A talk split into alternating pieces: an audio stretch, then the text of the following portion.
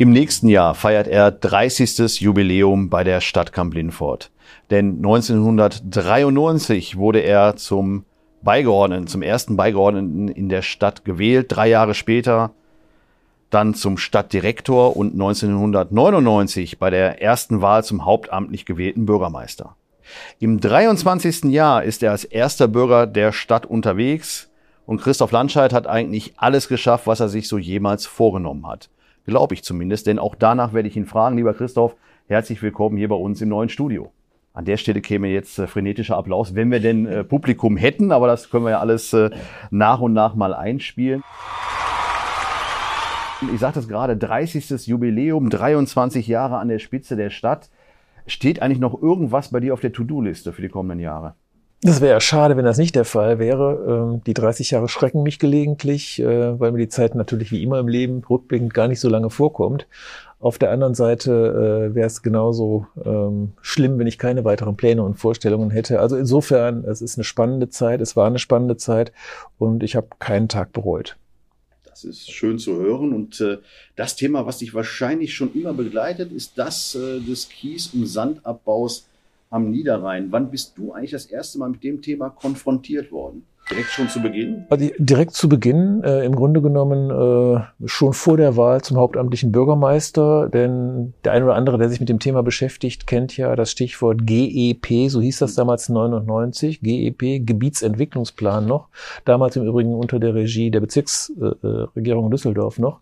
Und ähm, äh, das war eigentlich der Auslöser, sich mit dem Thema zu beschäftigen, weil man uns ähnlich wie es jetzt ist, hier in, am Niederrhein, in Kamp-Lindfort, dann äh, einen Plan auf den Tisch legte, der unter anderem in einem Entwicklungsgebiet, also einem geplanten Entwicklungsgebiet für Gewerbe an der Nordtangente, äh, 90 Hektar Wasser auf den, äh, aufs Auge drücken wollte. Und da waren schon damals alle Kamp-Lindforter jedenfalls, in anderen Regionen war es noch nicht so krass, äh, äh, praktisch äh, aufgeschreckt und aufgescheucht und haben gesagt, das kann nicht sein, das geht nicht. Da damals ja schon. Äh, das Stichwort lautete, der Niederrhein und auch Kamp-Lindfort darf nicht zum Schweizer Käse werden. Das hat sich jetzt nochmal äh, dramatisch bewahrheitet oder wird noch schlimmer, weil es gibt jetzt eine Offenlage des neuen Planes, bedeutet äh, 1000 Hektar mehr im gesamten Kreis Wesel. Was bedeutet das jetzt nur mal auf die Stadt Kamp-Lindfort runtergebrochen, die aktuellen Pläne? Ja, also wir haben, äh, in, wenn diese Pläne realisiert würden, jetzt dann nochmal in Summe, ich glaube 280 Hektar zusätzlich und äh, es würde bedeuten, dass wir uns immer näher äh, den 10 Prozent reine Kies- und Wasserflächen des gesamten Stadtgebietes annähern würden. Also äh, das sind jetzt nur Zahlen, aber es ist fatal, wenn man äh, beispielsweise die genannten Rossenreiher Bereich sieht, der jetzt äh, mehr als 20 Jahre so da liegt äh, als eine Brache. Und es gibt es in anderen Bereichen auch. Also es hat mit Stadtentwicklung nichts zu tun, es hat mit äh, der Landschaftspflege, Natur nichts zu tun. Es ist einfach äh, eine Katastrophe und das kann und darf so nicht weitergehen. Vereinzelte Proteste dagegen hat es äh, nach meiner Wahrnehmung immer gegeben. Es gab kleine Bürgerinitiativen, die dagegen vorgegangen sind. Den Niederrhein-Appell, ähm, der mittlerweile auch schon was größer ist, so ein bisschen die Klammer auch bildet über den Niederrhein hinweg, auch in den benachbarten Kreis Kleve. Aber mittlerweile ist der Widerstand ja viel, viel massiver geworden. Es gibt meines Wissens, ich glaube, in jeder äh, Kommune, die da betroffen ist, mindestens eine Bürgerinitiative. Hast du das in dieser Runde so erwartet, dass es so massiv wird, der Widerstand? Ähm, nein, so habe ich das nicht erwartet. Es war tatsächlich äh, in der Vergangenheit äh, vor allen Dingen äh, ein Complete-Problem, das muss man sagen, weil wir uns auch äh, sehr frühzeitig gegen diese Art der Auskiesung äh, gewehrt haben, gerade weil vielleicht so massiv hier 90 Hektar Wasser so eine riesen zusammenhängende Fläche war. Wir haben damals eben noch darüber diskutiert, die Fläche zu verringern, was ja auch im Ergebnis so gekommen ist. Aber mit, der, mit den Auswüchsen, die danach stattgefunden haben und die dann eben auch diesen Bürgerprotest hervorgerufen haben, damit äh, habe ich nicht, damit konnte auch keiner rechnen und da hat mit Sicherheit auch die Kiesindustrie nicht gerechnet und schon gar nicht die jetzige Landesregierung, denn sonst glaube ich, hätte sich gleich überlegt, diese Änderung des LEP vorzunehmen. Dass es im Kreis Wesel und im RVR so viel Flächen geworden sind, liegt ja auch daran, dass die Landesregierung zwei Faktoren nochmal verändert hat. Einmal den Versorgungszeitraum auf 25 Jahre, also ein Vierteljahrhundert äh, Planungssicherheit für die Auskieser die dann, und das ist ja die, die, der zweite Faktor äh, bei der Bedarfsermittlung, das abbaggern dürfen, äh, was vermeintlich gebraucht wird, also nichts anderes als das, was in der Vergangenheit gefördert worden ist. Jetzt gerade gegen den zweiten Punkt, die Bedarfsermittlung, führst du, führen mehrere Kommunen ja auch äh, Klage vor dem Oberverwaltungsgericht. Was wollt ihr erreichen? Was kann günstigstenfalls da passieren? Also ich will das jetzt nicht zu kompliziert erklären, juristisch erklären. Ähm, man muss vielleicht ganz allgemein sagen, der Gesetzgeber, Regierungen sind, was auch richtig ist, bei Planungsvorhaben relativ frei. Und das ist ein Grundprinzip, das ist auch in Ordnung so. Aber es gibt natürlich andere Rechtsgüter und schützenswerte Güter, gerade bei der Landschaft, bei der, bei der Planung von, von äh, ähm, dem Wertstoff äh, ähm, oder, oder sonstigen Ressourcen, die man äh, wirtschaftlich verwerten will.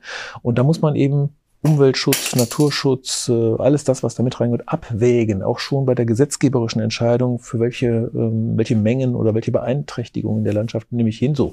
Und äh, das Gravierende ist eben, und das haben wir gutachterlich auch feststellen lassen, sehr eindeutig, dass hier die klaren Vorgaben des Raumordnungsgesetzes, das es steckt dahinter, nicht eingehalten sind. Da muss eine Regierung selber sagen, welche Maßstäbe setze ich an, welche Mengen auch recherchieren und auch tatsächlich dann diese Abwägung vornehmen. Das alles ist nicht bestehen. Und deswegen sind wir ganz sicher, dass dieser LEP inhaltlich rechtswidrig ist. Das ist das Ergebnis des Gutachtens.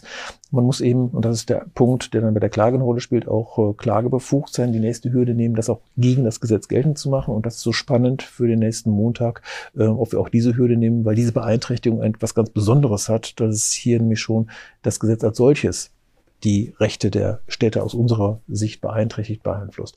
Und äh, da ist in der Tat das Bedarfsargument das Entscheidende, aber natürlich wird es auch vermittelt durch den Versorgungszeitraum. Der steckt mit dahinter. Ich sagte ja gerade das Beispiel Rossenrei. Ähm, da hat man gesagt, wir brauchen den Kies. Wir sind in 15 Jahren fertig. Da sind das blühende Landschaften. Alles dummes Zeug. Die Kiesindustrie hat durch diese Vorgaben des Landes jede Freiheit der Welt, dort sich Ressourcen zu schaffen und sie dann zu nutzen, wenn es ihr passt, wenn es wirtschaftlich passt, wenn es personell passt, hat mit Planung die eine Regierung unter dem Gesichtspunkt höherwertiger Rechtsgüter ähm, berücksichtigen müsste, nichts zu tun.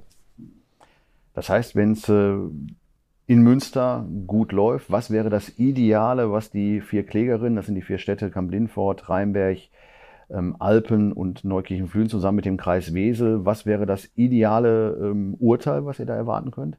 Wenn das Gericht zu dem Ergebnis käme, dass äh, unsere, unser Verfahren, unsere äh, äh, Normenkontrollverfahren zulässig und begründet ist, und zwar begründet, äh, würde bedeuten, dass der LEP in diesen Punkten rechtswidrig ist, also den Inhalt des Gutachtens bestätigt und damit äh, den Gesetzgeber auffordern würde, in diesen Punkten neu ein Gesetz zu machen, das eben berücksichtigt Naturschutz, äh, Umweltschutz, äh, auch Landwirtschaft und all diese Güter, die eben nicht Gegenstand der Abwägung waren. Es müsste ein neues Gesetz her. Das wäre, und dann könnte man eben auch all die Dinge, die jetzt von den Bürgerinitiativen, das, was die Menschen bewegt, wäre dann eine Landesregierung gezwungen, das Parlament am Ende das einzubringen. Das hoffen wir. Dieses Parlament wird ja am 15. Mai neu gewählt. Frage an dich, welche Erwartung hast du dann an ein neues Parlament, an eine neue Landesregierung, ganz konkret in dem Bereich? Ganz konkret, ähm, da spreche ich ja mit René Schneider, der das auch äh, in vielen Punkten bereits aufgearbeitet hat. Die konkrete Erwartung ist eben tatsächlich, diese Bedarfsfrage völlig neu äh, aufzustellen, auch unter dem Gesichtspunkt Recycling, auch unter dem Gesichtspunkt der, der des Ressourcenschutzes bei der, beim Bauen der Alternativen. Mir ist völlig klar, dass man das nicht eins zu eins wird kompensieren können. Aber ich glaube, wenn man dann als Grundlage auch nimmt, die vorhandenen Ressourcen und tatsächlich mal schaut, äh, wie ich Bedarf sehe, landesbezogen, regional bezogen und was eigentlich an Export dann noch möglich ist. Ähm, ich glaube, dann kommt man auch zu einem vermittelnden Ergebnis, das zumindest verhindert, dass hier äh, das passiert, was jetzt passiert, dass wir praktisch den Niederrhein zu einer riesigen Wasserfläche machen. Das zweite große Umweltthema in Kamp-Lindfort war ja immer der Eiler Berg. Und äh, ich kann mich noch gut erinnern, vor fast genau zehn Jahren haben wir am Fuß des Eilerbergs äh, noch demonstriert. Es gab äh, zig Veranstaltungen noch unter Rot-Grün in der Zeit von 2012 bis 2017 wurde ja ein Vergleich geschlossen, der bedeutet, dass zum 31. Dezember in diesem Jahr wirklich auch endlich Schluss sein soll, nach jahrelangem Hickhack hin und her. Gebranntes Kind scheut das Feuer. Meinst du, das ist es jetzt wirklich gewesen oder kann dann noch mal was kommen, ähm, dass es doch nicht am Ende des Jahres vorbei ist. Also ich bin ja Jurist und insofern auch immer noch äh, der Meinung, ähm, dass äh, rechtliche Rahmenbedingungen eingehalten werden. Und hier ist ja Grundlage für dieses äh, sehr missliche Verfahren, muss man sagen, dass die rechtlichen Rahmenbedingungen von Anfang an problematisch waren, wenig verlässlich waren und man dann zu diesem Vergleich gekommen ist, der am Ende diese Vorgaben beinhaltet.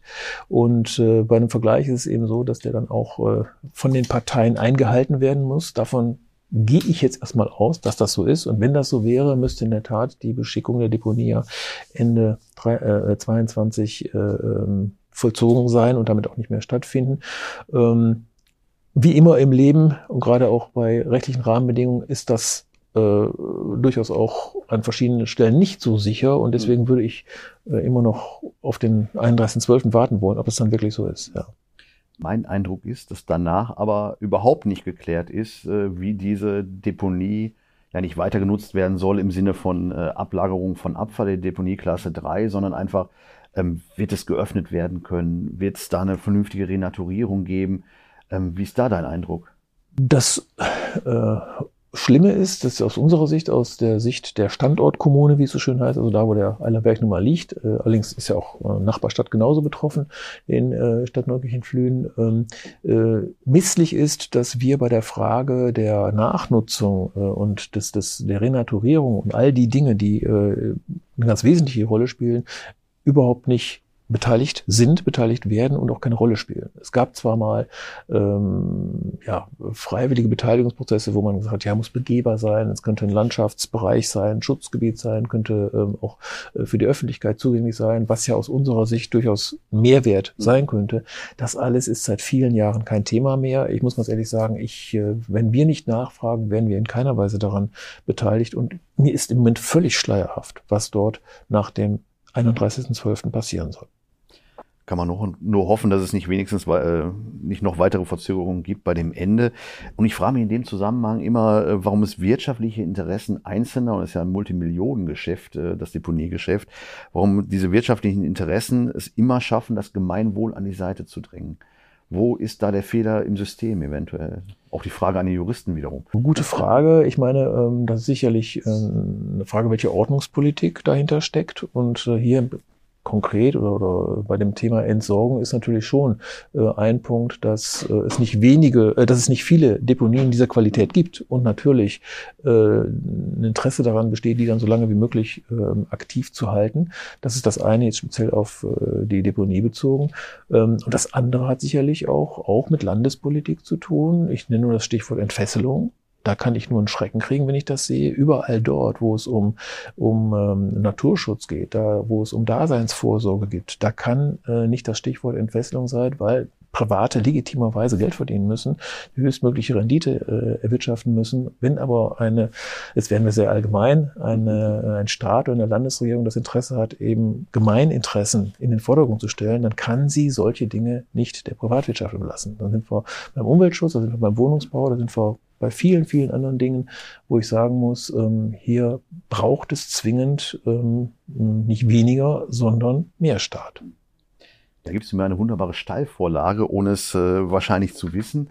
Äh, denn ich möchte tatsächlich noch zum Wohnungsbauen nochmal kommen, wo ja scheinbar der Markt nicht wirklich funktioniert, zumindest nicht so, ähm, dass alle die, die eine Wohnung haben müssen, die eine Wohnung brauchen, in verschiedensten Größen, auch eine bekommen zu erschwinglichen Preisen. Wir haben deswegen im Regierungsprogramm zur Landtagswahl 100.000 neue Wohnungen eben auch drin, die wir jedes Jahr entweder selber mit einer ähm, Landesgesellschaft bauen wollen, aber es zumindest auch anreizen wollen, dass sie gebaut werden und davon mindestens ein Viertel sozial gefördert, sprich, äh, man wird sie sich dann auch leisten können.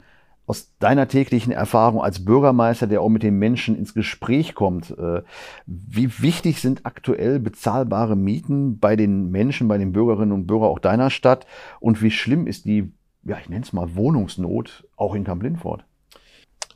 Wohnungen sind lebensnotwendig und deswegen ist es ein ganz zentrales Politikthema, auch auf kommunaler Ebene, keine Frage.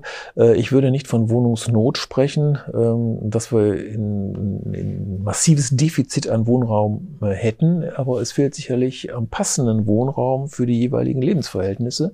Das kann man schon daraus, daran erkennen, nicht nur in Kamp-Lindfort, bei allen industriegeprägten, historisch industriegeprägten Städten ist es ja so, äh, das war auch in Ordnung, unter dem Gesichtspunkt echter sozialer sozialer Marktwirtschaft haben die Großunternehmen Wohnungen zur Verfügung gestellt für ihre Mitarbeiter zu wirklich äh, ähm, akzeptablen und auch äh, bezahlbaren Preisen. So, und die laufen jetzt alle und sind zum großen Teil schon aus der Förderung rausgegangen. Und ähm, diese Wohnungen sind dann, wenn sie renoviert werden, auch im nicht renovierten Zustand für manche eben nicht mehr zu bezahlen. Und ähm, äh, das ist ein Problem und dann sicherlich äh, neue Lebensverhältnisse, mehr Single-Haushalte, wir brauchen kleinere Wohneinheiten, die Leute werden älter.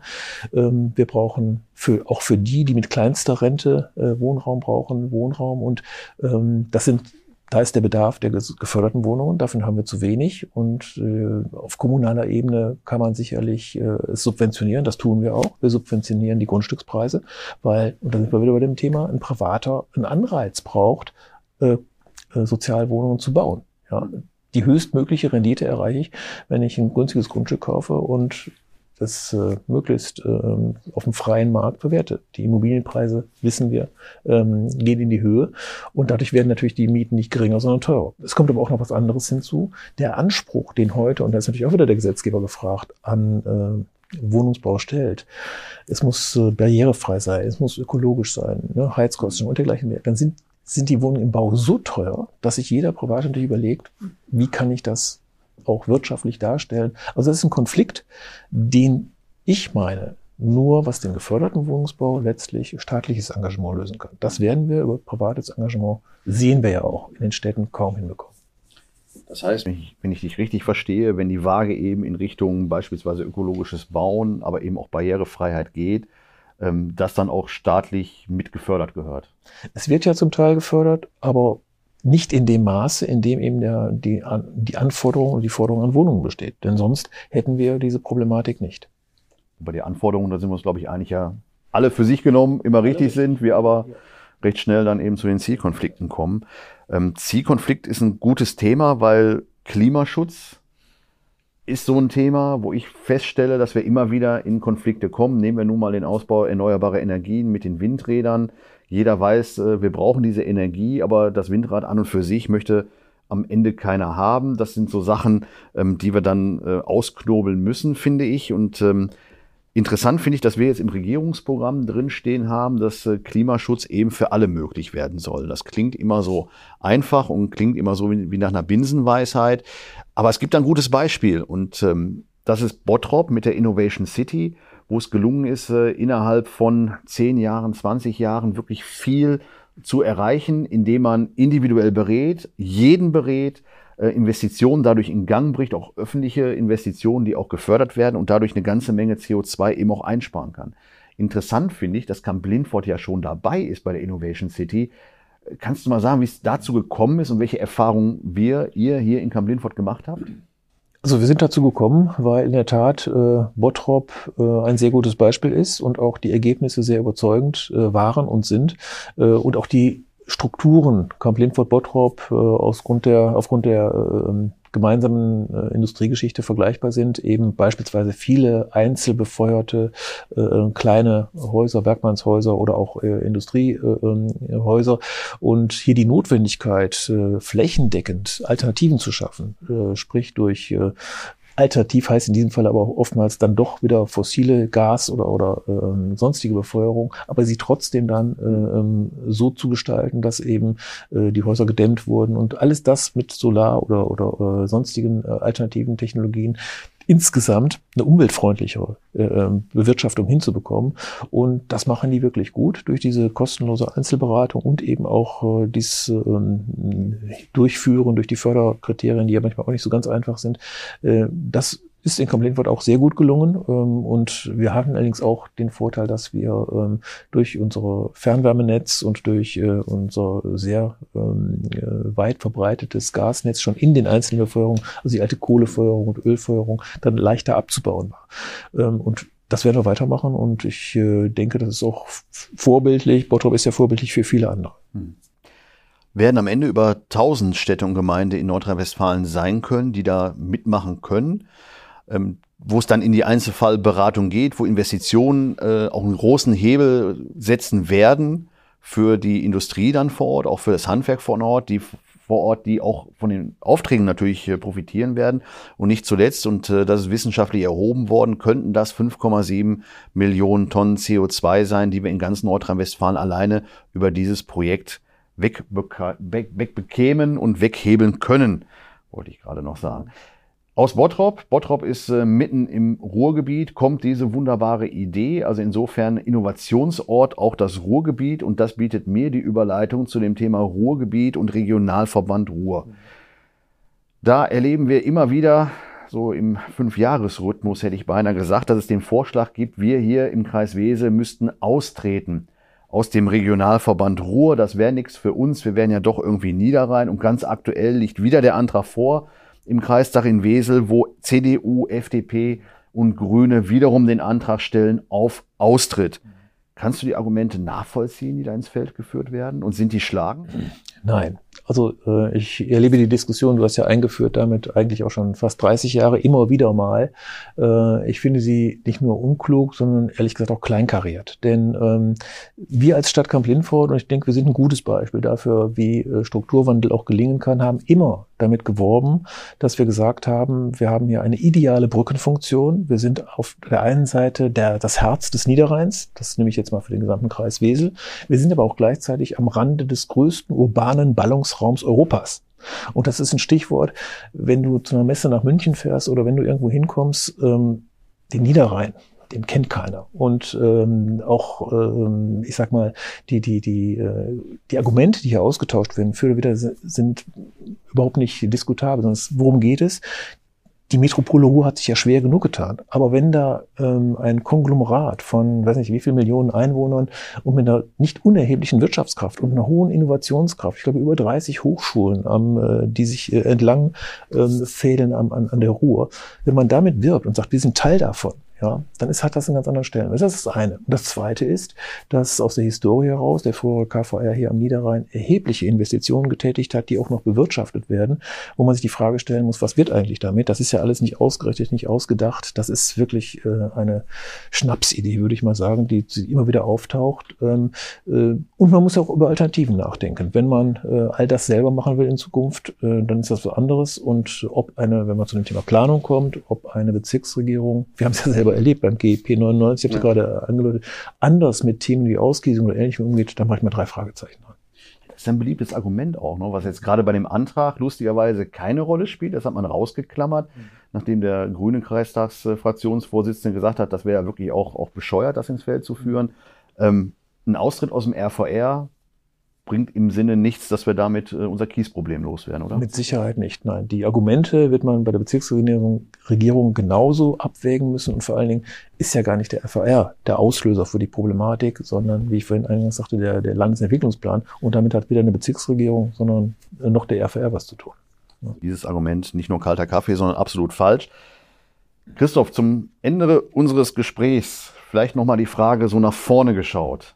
Ich habe äh, anfangs gefragt äh, nach deiner To-Do-Liste. Du hast schon gesagt, ja, natürlich ist da noch was drauf. Wäre ja auch äh, äh, schade, wenn nicht. Ähm, kannst du uns vielleicht mal so ein, zwei Punkte sagen, die im Moment, die ihr nachverfolgt äh, hier im Rathaus in Kamp-Lindfort, aber auch gerade du als erster Bürger der Stadt, was ist so in den nächsten Jahren auch ähm, Entwicklungsperspektive der Stadt? Also vielleicht einen kurzen Rückblick. Unser wie ich finde, sehr erfolgreiche Strukturpolitik der letzten 20 Jahre hatte eine Grundlage, das war der Stadtentwicklungsplan 2020. Und wir haben den abgearbeitet im besten Sinne des Wortes, weil, und das finde ich auch richtig so, eine Stadt unserer Größenordnung kann das nicht aus eigener Kraft. Sie braucht Fördermittel des Landes, des Bundes aus Brüssel. Und diese Fördermittel werden auch zu Recht, finde ich, dann vergeben, wenn wir, wenn denen eine qualifizierte Planung zugrunde liegt. Das ist, wenn man dezidiert weiß, was man will und dann auch umsetzt, was man beantragt hat. Und aus dieser guten Erfahrung heraus haben wir gerade in der letzten Ratssitzung, vorletzten, ne, im letzten Jahr in der Ratssitzung,